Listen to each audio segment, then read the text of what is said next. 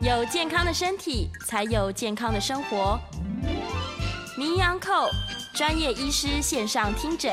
让你与健康零距离。 Hello，各位听众朋友，早安！欢迎来到 FM 九八点一九八新闻台。你现在所收听的节目是星期一到星期五早上十一点播出的《名医安后》，我是主持人要李诗诗。我们今天的节目呢，正在九八新闻台 YouTube 频道直播中，欢迎你来到我们的直播现场。同时呢，可以在聊天室及时的跟我们做线上互动哦。今天的节目要提醒大家，看影片是很重要的，因为每一次呢，我们这个来宾来到现场都会为我们示范很多正确的姿势，所以如果你有办法的话，不是正在开车的朋友，务必打开你的 YouTube。我们今天在节目当中要来好好跟大家聊聊一些常见的问题，关于肩膀痛痛，这到底是怎么回事？首先邀请来宾是台北市立联合医院复健部的主任吴俊杰吴医师，欢迎。主持人思思早安，各位听众观众朋友，大家早安。耶吴医师每次来，我都觉得很惭愧，我就是全身酸痛、骨头不好，但是都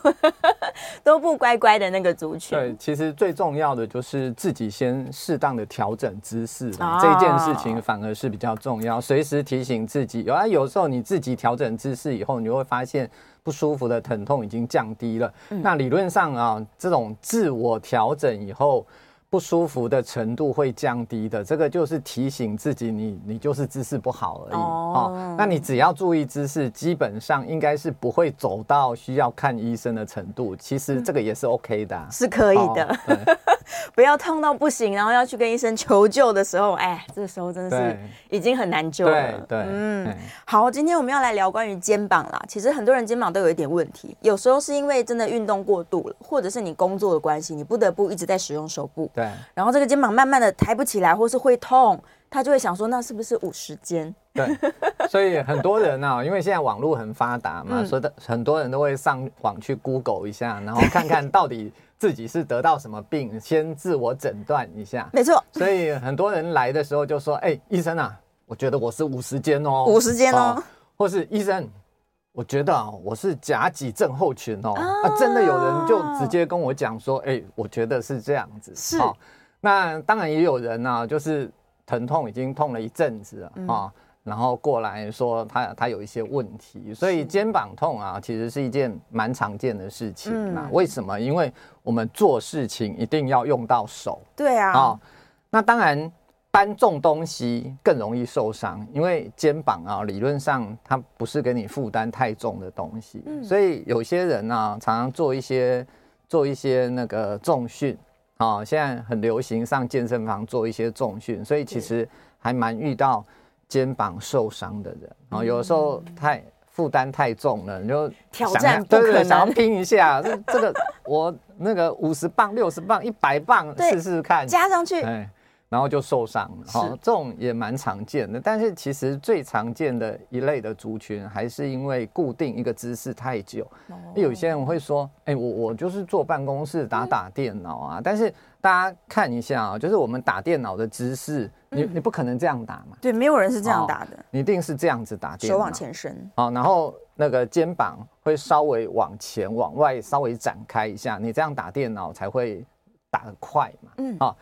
那这一种姿势一直撑住，其实就是靠肌腱再把肩膀把它往外，嗯嗯，往往外往侧伸一点。好、这个姿势其实是靠肩膀的嗯肌腱把它拉住。哦哦，那长时间固定一个姿势，比如说你早上开始打电脑啊，一直打到下午下班啊是，中间可能只有休息吃个饭，中间一个小时，哦是其他的七个小时都在打电脑啊。那你固定这个姿势撑住七个小时，其实很多肌腱啊，当然一开始的时候当然没问题，但是你这样子长时间操劳它，一两年之后它就会出事。是啊那一开始你可能会觉得肩膀痛痛的哦啊，大家会觉得啊啊痛痛就正常嘛，反正事情做多了就会就有是一腰点啊酸痛背痛的一部分嘛，其 其实不是啦，疼痛就是身体给你的一个警告对哦。那通常你你要先去找一下，哎、啊我的肩膀为什么会痛？ 对啊呀，我好像也没搬东西啊，我这里一两个礼拜都没有搬东西啊，这两个礼拜也没有去去升得很高去拿什对啊么呀，东西，没有拉到啊，对啊，为什么肩膀会痛？所以其实稍微寻找一下你到底会痛的原因是什么，这件事情其实也非常重要。哎哦，检查一下日常生活哪边哪边用到了，对，就是你如果发现说啊，我是因为啊昨天那个很高的上面有一个东西，我去拿拿了以嗯后开始痛，你就了解到这个动作持续这么久的事情是不好的。是那如果你真的都搜寻不到原因，其实就是我刚刚讲的。最常见的受伤，其实还是在无形中间，就是哎，你就长时间一直打电脑，一直打电脑，然后手要做这个撑住的动嗯作，是时间太长了啊、就造成肩膀的肌腱的受伤啊、哦这种就是你就找不到原因，因为你每天都在做同样的对事情。想说做一天两天没事啊，哎对应该不是它吧？对对，但日积月累，它就造成我们的关节啊，哎对对哎对肌肉的对伤害。所以到底五十肩跟我们今天说的这个肩胛脊症候群两个之间的区别是什么啊？对，这个这样一般来说啊，这些大概都不需要特别的检查，嗯哦，尤其像五十肩呐、嗯哦那五十肩基本上它全名叫做粘连性关节囊炎，是所以我们从名称上你可以发现两件事情，因为一个它叫粘连粘黏了，啊、哦，一个叫关节囊炎，嗯，哦，所以它可能是因为关节囊发炎，慢慢造成粘连，也可能是因为粘连造成关节囊有发炎，这个到底是寄生怎么来的蛋也蛋不生知道鸡。反正就是在五十岁附近的时候，最容易出现这个问题，而且女生比男生多，嗯，所以 学者们就会想想看，说，哎、五十岁好像女生要接近停经的时候了，对，所以是不是 停经这个中间的荷尔蒙的变化，引起你慢慢逐渐的变成五十肩这件事是不知道的啦。是哦，但是五十肩的形成，大部分都是不知道任何原因。呃有有有的人啊，家庭主妇她平常啊挂衣服啊去弄东西都正常。那今天呢、你会发现，哎，奇怪，上面的东西我拿上去肩膀会有点痛。是哦，啊，那肩膀痛，你通常都会避开不去弄它嘛，啊、但是过了两三个礼拜，哎、啊还是痛哎、对，哦，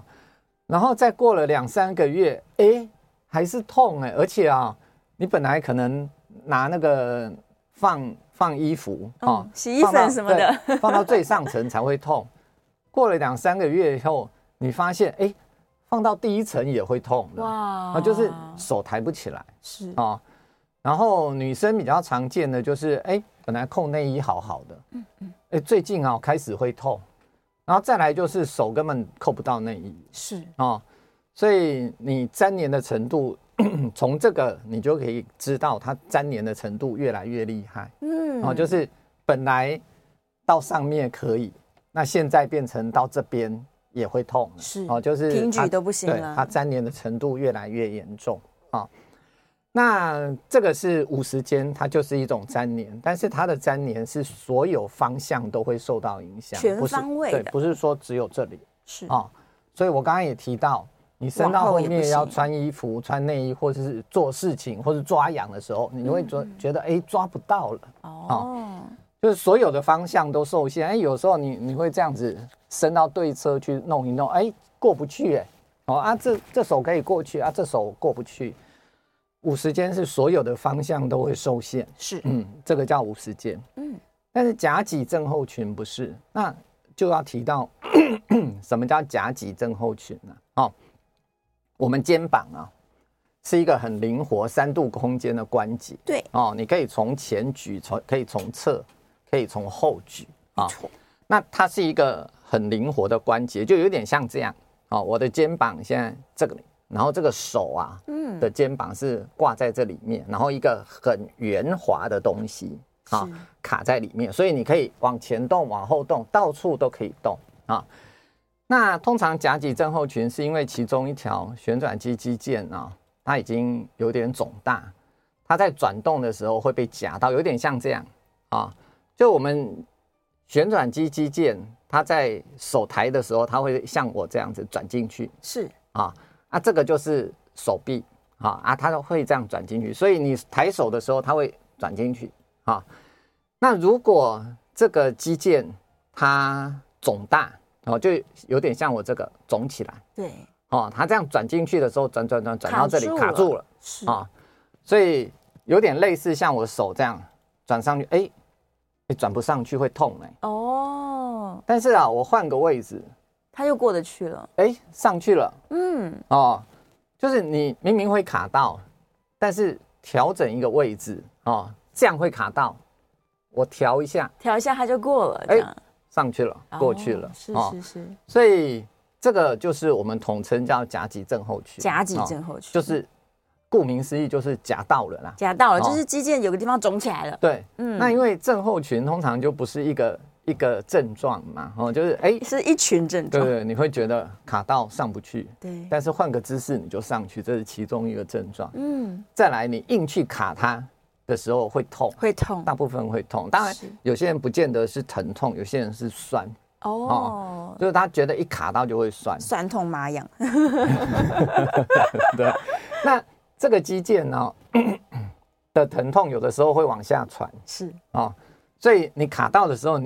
很多病人来的时候，他会跟跟我说说，哎，医生啊，我这里常常会痛、哎，他觉得是手臂， 他不觉得对不是关节痛 对。因为他直接比这里，嗯哦，但是我通常都会把它按按看，这样会痛吗？啊，不会、哎，不会、哎实际上不是他对指的那个点，这样。对，就有点像啊、心脏的疼痛啊，嗯那个心肌梗塞，嗯、或是心绞痛的时候，有时候从这边会痛到后面痛，到背上。哦，或会或是痛到肩部，对，所以旋奶肌肌腱也是一样哦，你会从这边痛下来，嗯，有的时候会痛到后侧去，后侧。所以嗯、呃它就它就叫做一个症候群，就是它疼痛的位置哦啊，跑来跑去，会跑来跑去，哎是、是，所以啊。那个一般我们的区别就是用这个来区别，嗯就是你换个姿势，你手会不会继续卡住啦？因为五十肩是所有的姿势都卡到，是每个角度都所对卡所有的方位都卡到，是然后夹脊症候群一般都是只有一个方位会卡到，你换个姿嗯势它是可以上去的。是，但是夹脊症候群也是肌腱发炎，嗯所以哎、就算没有诊断出来，其实也没关系、哦，他自己会好的吗？啊。你只要不要去卡，而、这个有一点有一点麻烦，就是是五十肩它是粘黏，嗯，如果要治疗它，一定要把那个粘住的地方把它拨把它开，弄开，对，不弄开它是不行的。是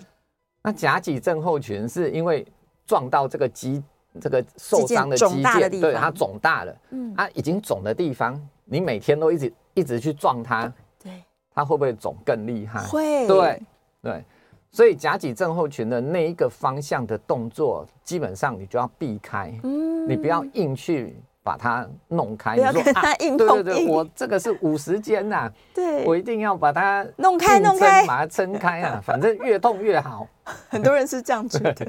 嗯，不行，夹脊症候群就不行嗯哦。但是五十肩真的是硬撑开，你你就是越痛越好啦 这。真的呀，真的啊哇，嗯两个相反的那个方向，所以有些人呢、耐不了痛啊，五十肩要好的时间就会拉长。嗯，但是能耐得了痛的人，他他能够稍微忍耐一下。当然太痛你也会受不了，而且你硬去搬它，有的时候会搬到让肌腱受伤啊。所以也不是在这边跟大家讲说你五十肩，反正你那个每天就是没好硬啊，拉你硬拉就是怕痛的人呐、不是不不能这样讲啊，就是我们做适当的。那个运动嗯啊，还是要做适当嘛。你做太超过，每天一直去去操劳它，可能会造成其他肌腱或是韧带的受伤，这也是 我们要避免的问题。量力而为，对，但是你说夹脊症候群久了之后会不会变五十肩？对，呀，会哦，是。会的，因为它对就是一个发炎，对对对嗯对，就是就是五十肩是因为不明原因，大部分啊，应该说八成的人是因为不明原因造成的慢慢的粘连，是但是还是有一部分的人是因为有其他的问题，比如说肌腱发炎啊、哦比如说你前两天去搬了东西以后，开始肌腱发炎会痛，嗯，那痛了你就会避开，不要去动它。那不动它是对的，因为肌腱发炎就是不要动，但是不动两三个月以后，你就会变成粘连。哦，哎，所以就变成说过犹不及啊，是就是你你还是要适当的动。所以如果是肌腱炎发炎的人来，我一定会跟他讲，你还要适还是要适当的活动，嗯避免将来变成五十肩哦。有些人真的是这一次来看的时候是肌腱炎，对，但是复健治疗以后，过了两三个月以后，咦哎，奇怪，又越回来来了越痛， 对，越来越痛，而且啊，那个手已经抬不起来了，就变成你又得到另外一个问题，叫五十肩的问题，嗯哇就是你从肌腱炎变成五十肩，而且那个肌腱炎可能也还没好，是结果又搞一个五十肩的问题，两个问题会合并在一起。对，，所以夹脊症候群也是一样，一开始你可能是夹脊症候群，也是因为肌腱的发炎，对啊，但是因为你你你都不动嘛，最后就变五十肩，所以你的夹脊症候群可能也还没好，是最后又搞一个五十肩出来。啊，你两个问题合并在一起的时候，有时候在治疗上就会有它的难度，因对，一为个要动，一个不要对动一，个一个不要动，一个要动。糟糕，无无法对啊治疗。 对，就有一点冲突啦，就是是在治疗上，我们就呃可能可能要更小心，或是干脆先不要管夹脊症候群的肌腱发炎这件事情，嗯我们先认真来处理五十肩，先把五十肩弄好，然后是在在治疗这个中间，我们再适当的处理夹脊症候群，比如说肌腱发炎啊，是不是可以利用一些消炎的药物？。对，哦，或是因为那一条肌腱发炎，其实很容易卡到，你做什么事情都去夹到嗯啊，夹到它的肿胀就一直不会消。对对哦对，一直在伤害他，对，那那是不是我干脆打一个那个类固醇？打进去就哦好了赶快打到那个夹脊症候群的地方，因为类固类固醇是很有效的一个消肿、对，消炎的药立物，刻消炎。对，而且打在局部的组织，基本上它的量不会太大嗯哦。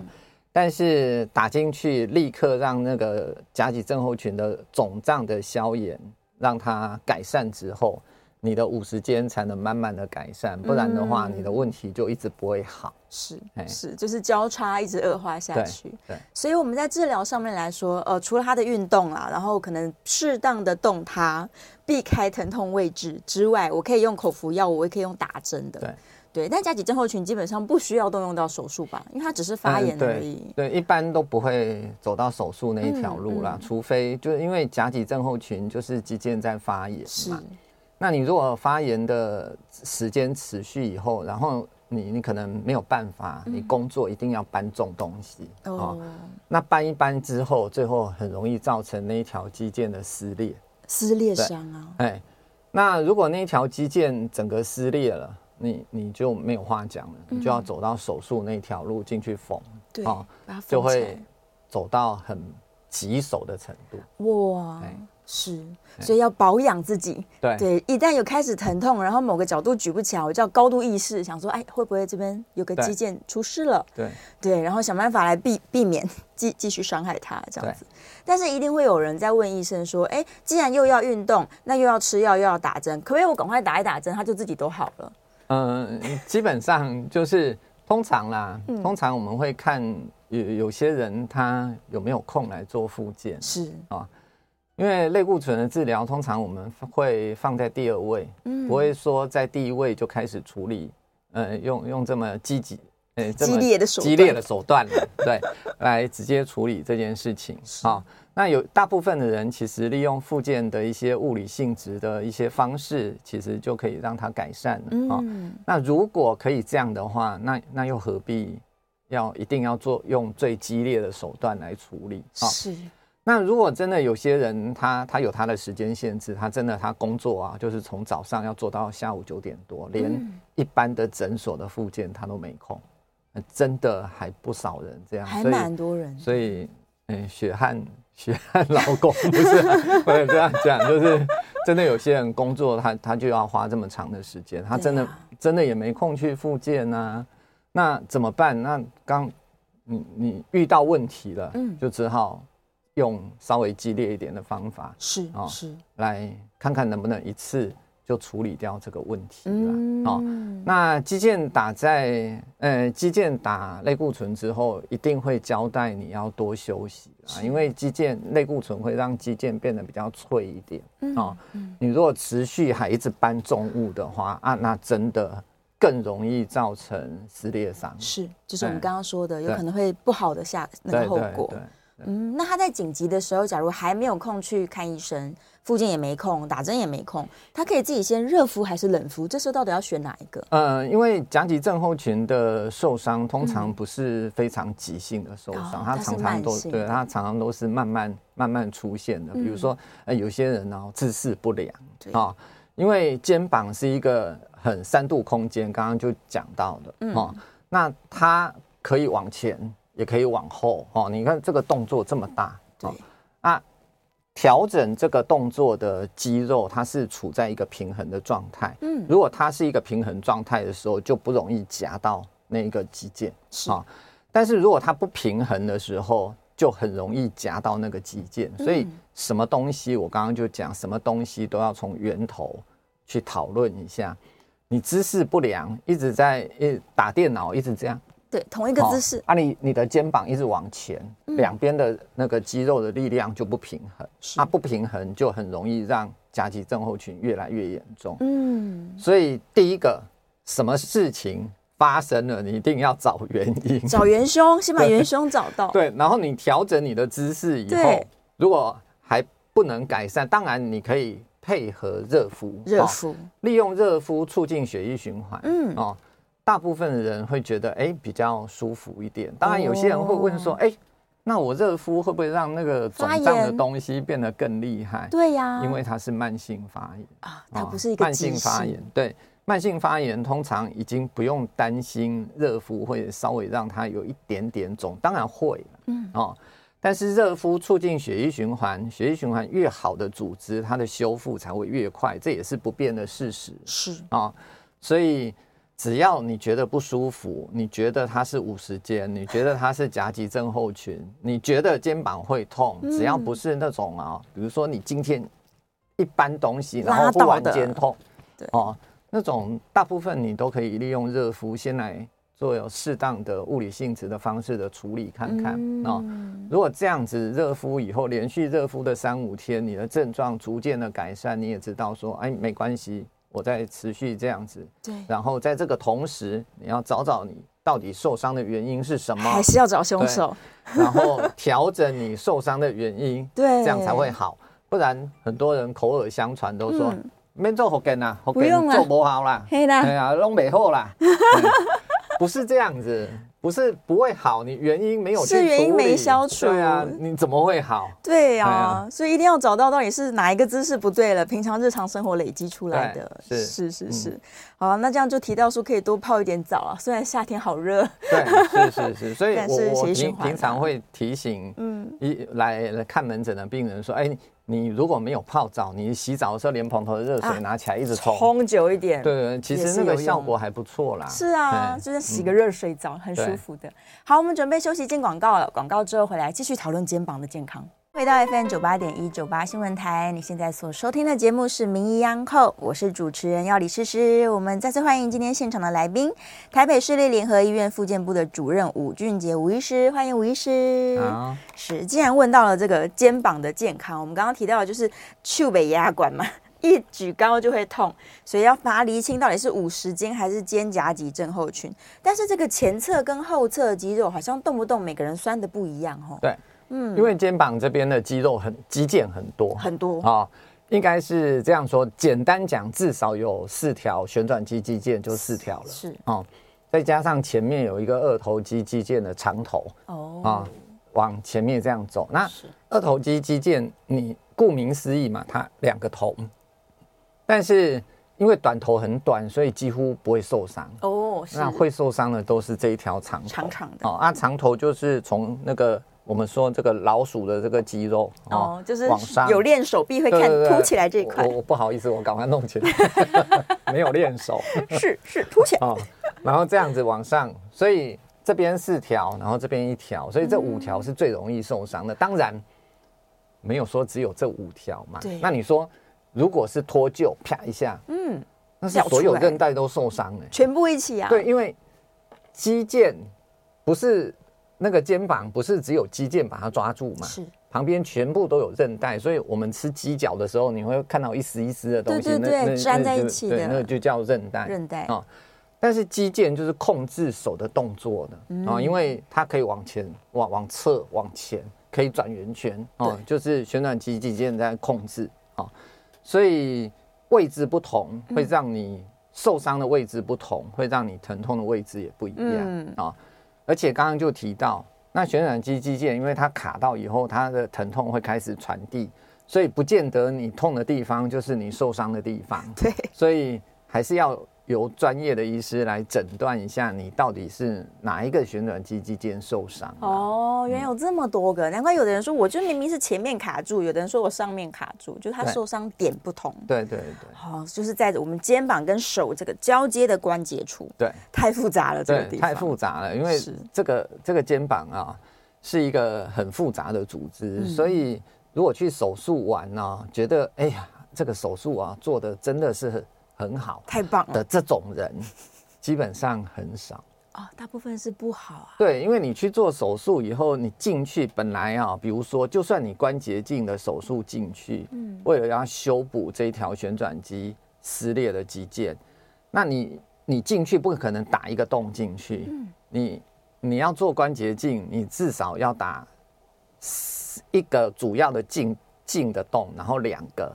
去处理辅助的洞，哇，对三个洞，对你至少要打三个洞，是哦，所以你你想想看嘛，本来为了补一个肌腱的受伤，那个肌腱可能就是这么细，这样一子点点这对样，你要打三个洞打到最里面，是，那你没有受伤的地方你也受伤了、对呀、啊，对啊，路所以上多打了三对个，多打了三 个，所以你说打打完之后开完之后，觉得哇好高兴哦，都好了，那那种人真的太少了，对，应该是几乎没有看过了。哇，所以他有哦可能处理了一个问题，但是酸对，酸的至感少觉还有一些一些新增的一些嗯的受伤嘛口，哦，是，所以那个旋转肌腱呃肌腱受伤或是肩膀这一带的组织受伤，基本上啊不要拖到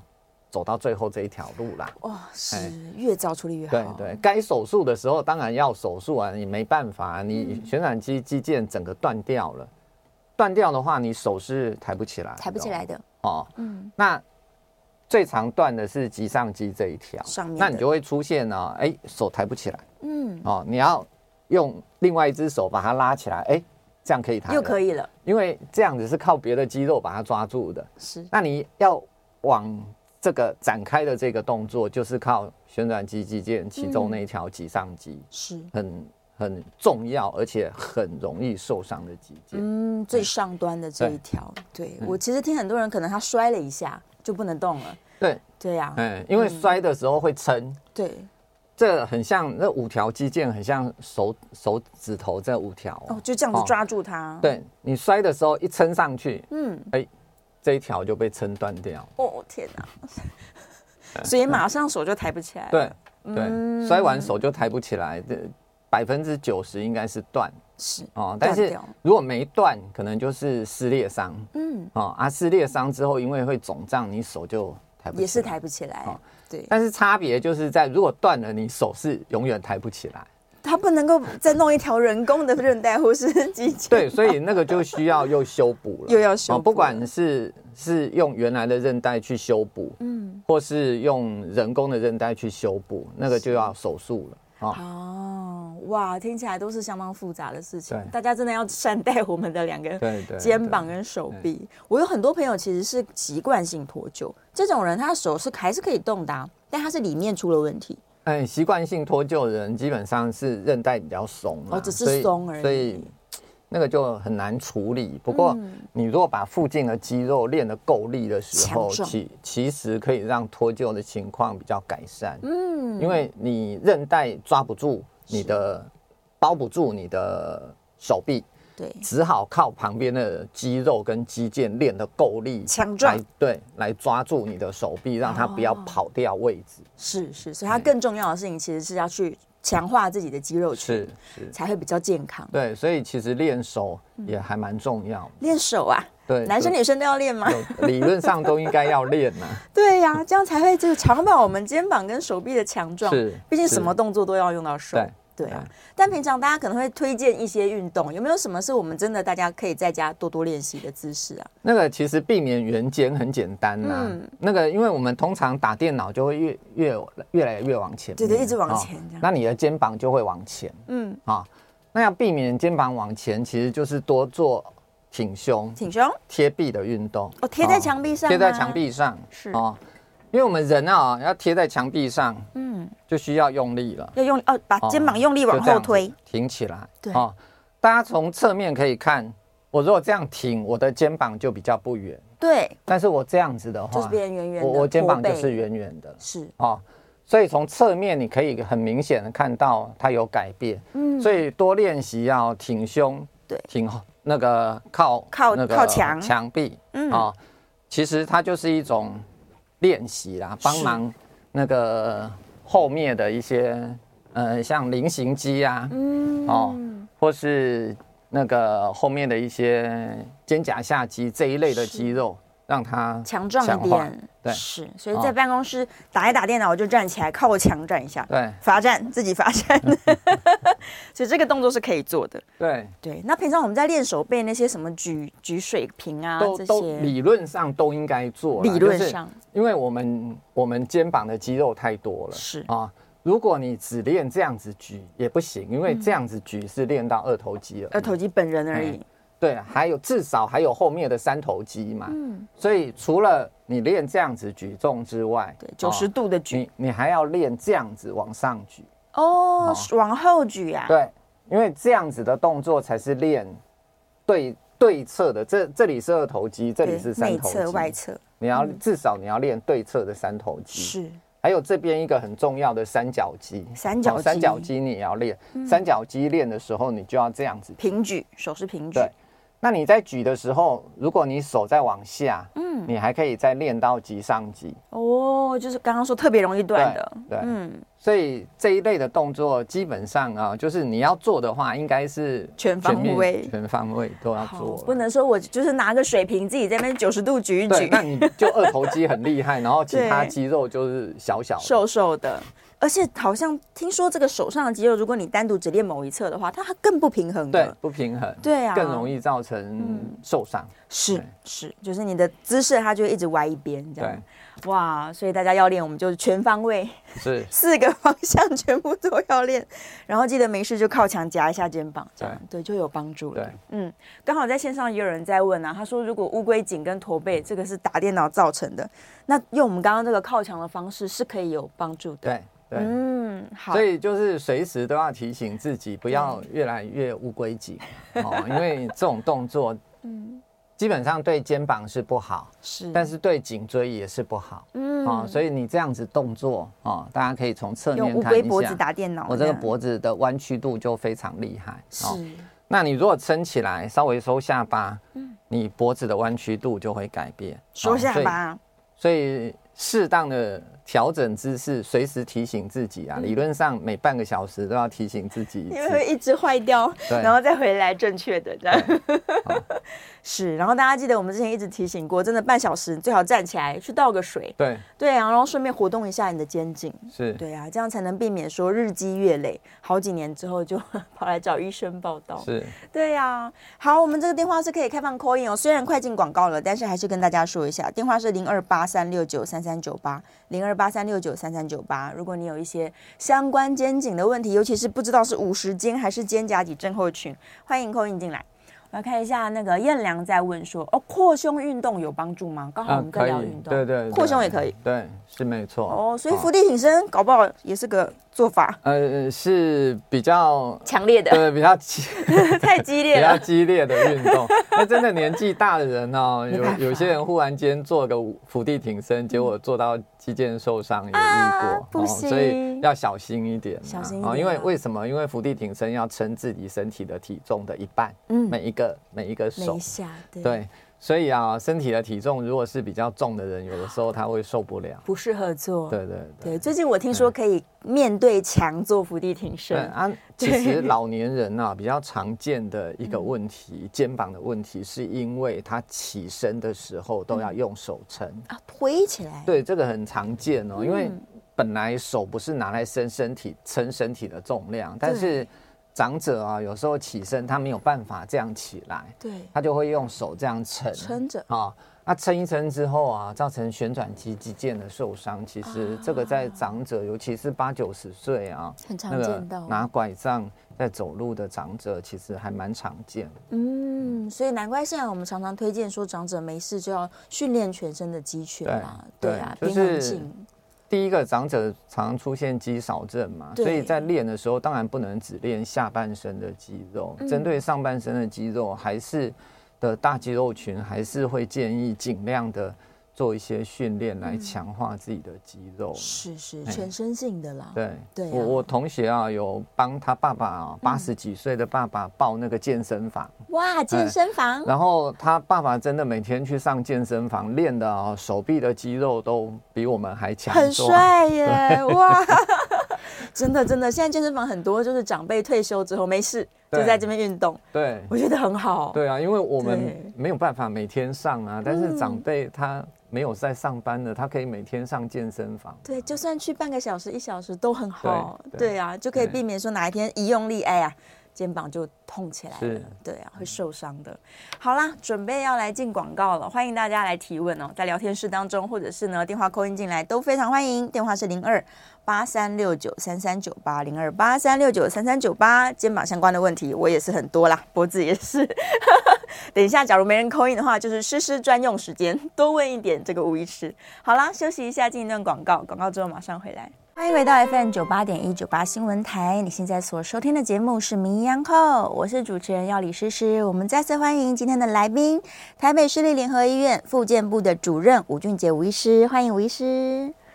好，我们回来啦！大家在线上这个欢迎继续提问，电话也是开放 call in 的零二八三六九三三九八。那我要多问一个问题了，很多人的惯用手是右手，他就一直常年都在使用右手，然后左边呢可能就渐渐的不使用，所以连手背都是两边的粗细不一样。对，然后久而久之，他会不会连那个脊椎也是弯过去了，或者是嗯重物都用右手提，左手都没运动，这不会造成问题吗？嗯、当然，当然每个人都有惯用手嘛。哦对但是大部分的人在做一些事情，其实两手会合并用一起并用，所以嗯这件事情当然比较少遇到，但是。偶尔啊，还是会有一些人很容易惯用手受伤，嗯哎，或是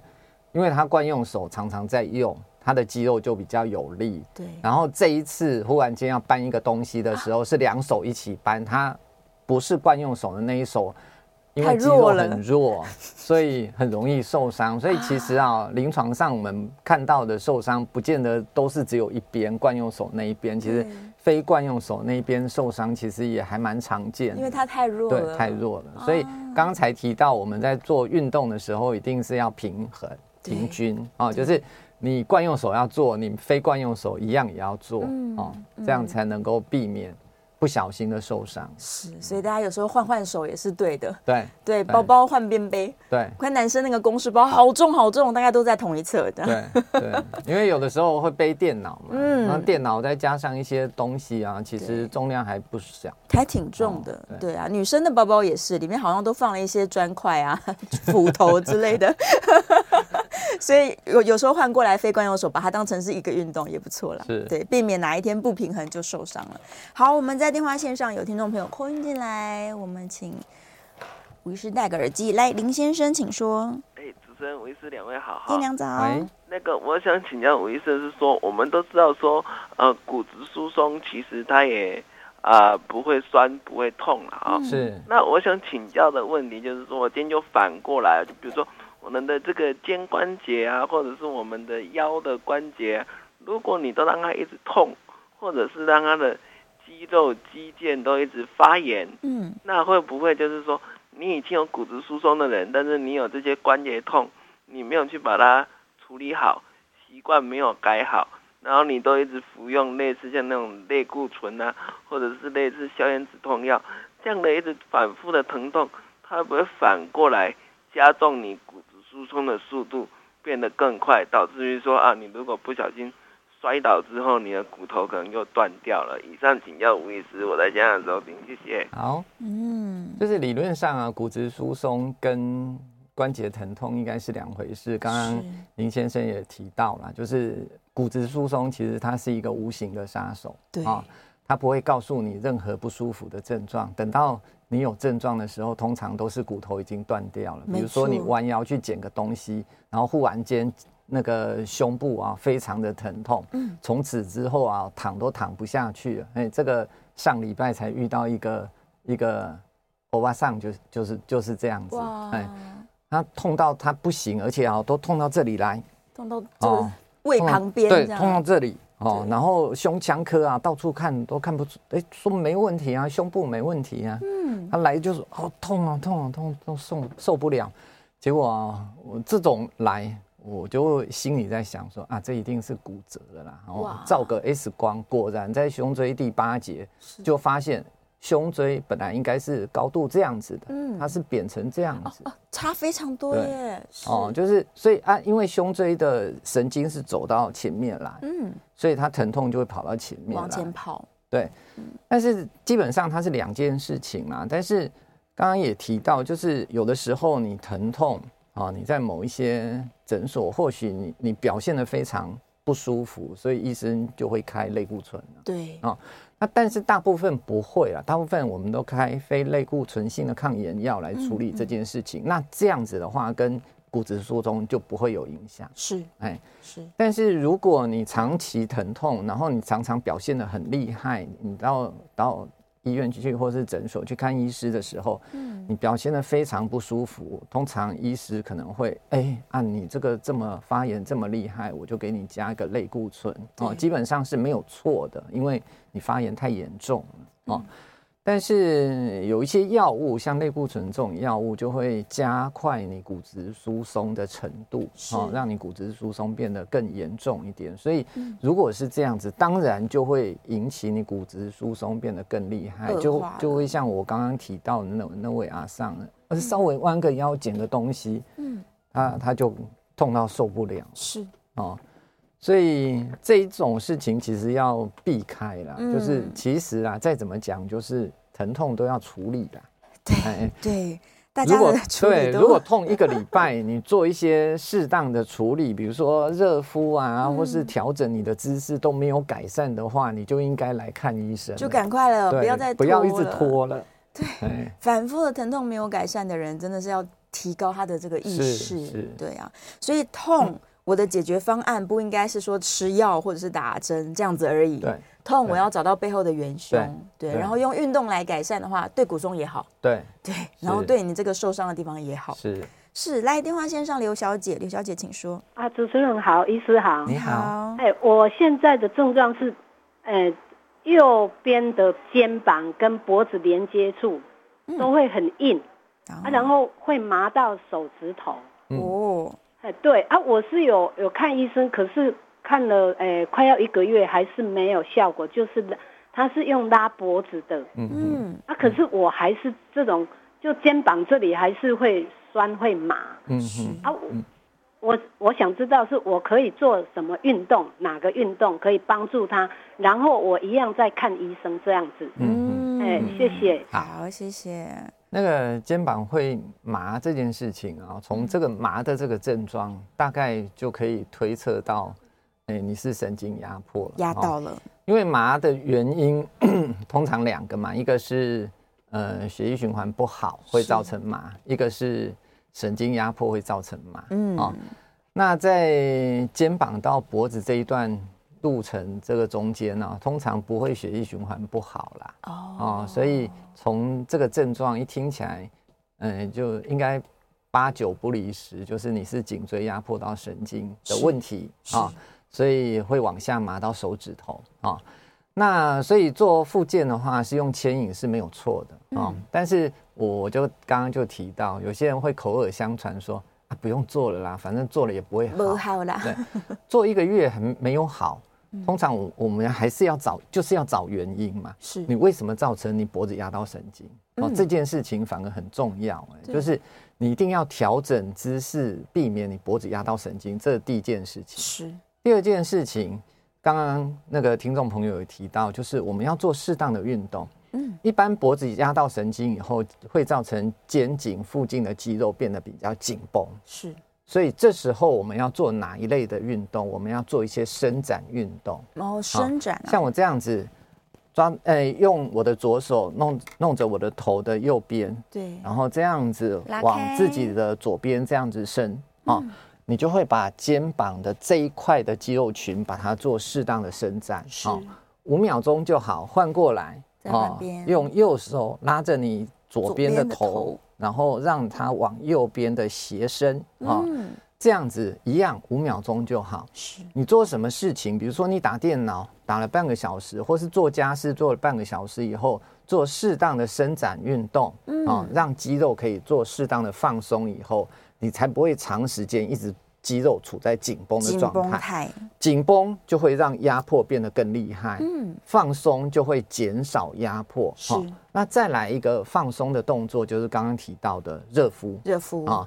大家想想看嘛，硬的橡皮筋你丢到热水泡一泡，软一一定也点会软一点嘛。对，那硬的橡皮筋你把它拉一拉，一定也会软一点。是所以这些热敷跟做伸展运动都是适当的让嗯脖子附近的肌肉群可以适当的伸展，嗯让它变得软一点以后，它的压迫的程度才会适当的改善。所以是脖子压到神经这件事情，绝对不能只丢给做复健而已。嗯，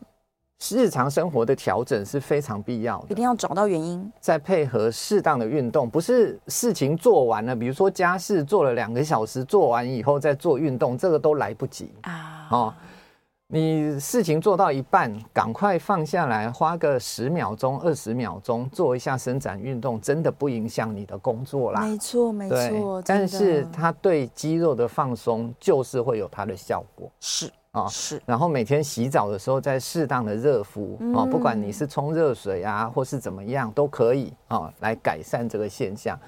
多管齐下，你的改善的速度才会比较快。真的，嗯大家要加油，剩下一分半，电话线上曾小姐，曾小姐请说，哦，我有一个问题想请问，就是我最近左边肩膀痛哈、哦，嗯对，那我去做复健，医生说我是什么关节囊发炎，哦他是有做做一阵子，可是我我突然想到我有一个病况，我有类风湿性关节炎，请问这个肩膀痛也可能是类风湿性关节炎引起的吗？哦如何分辨？是是那个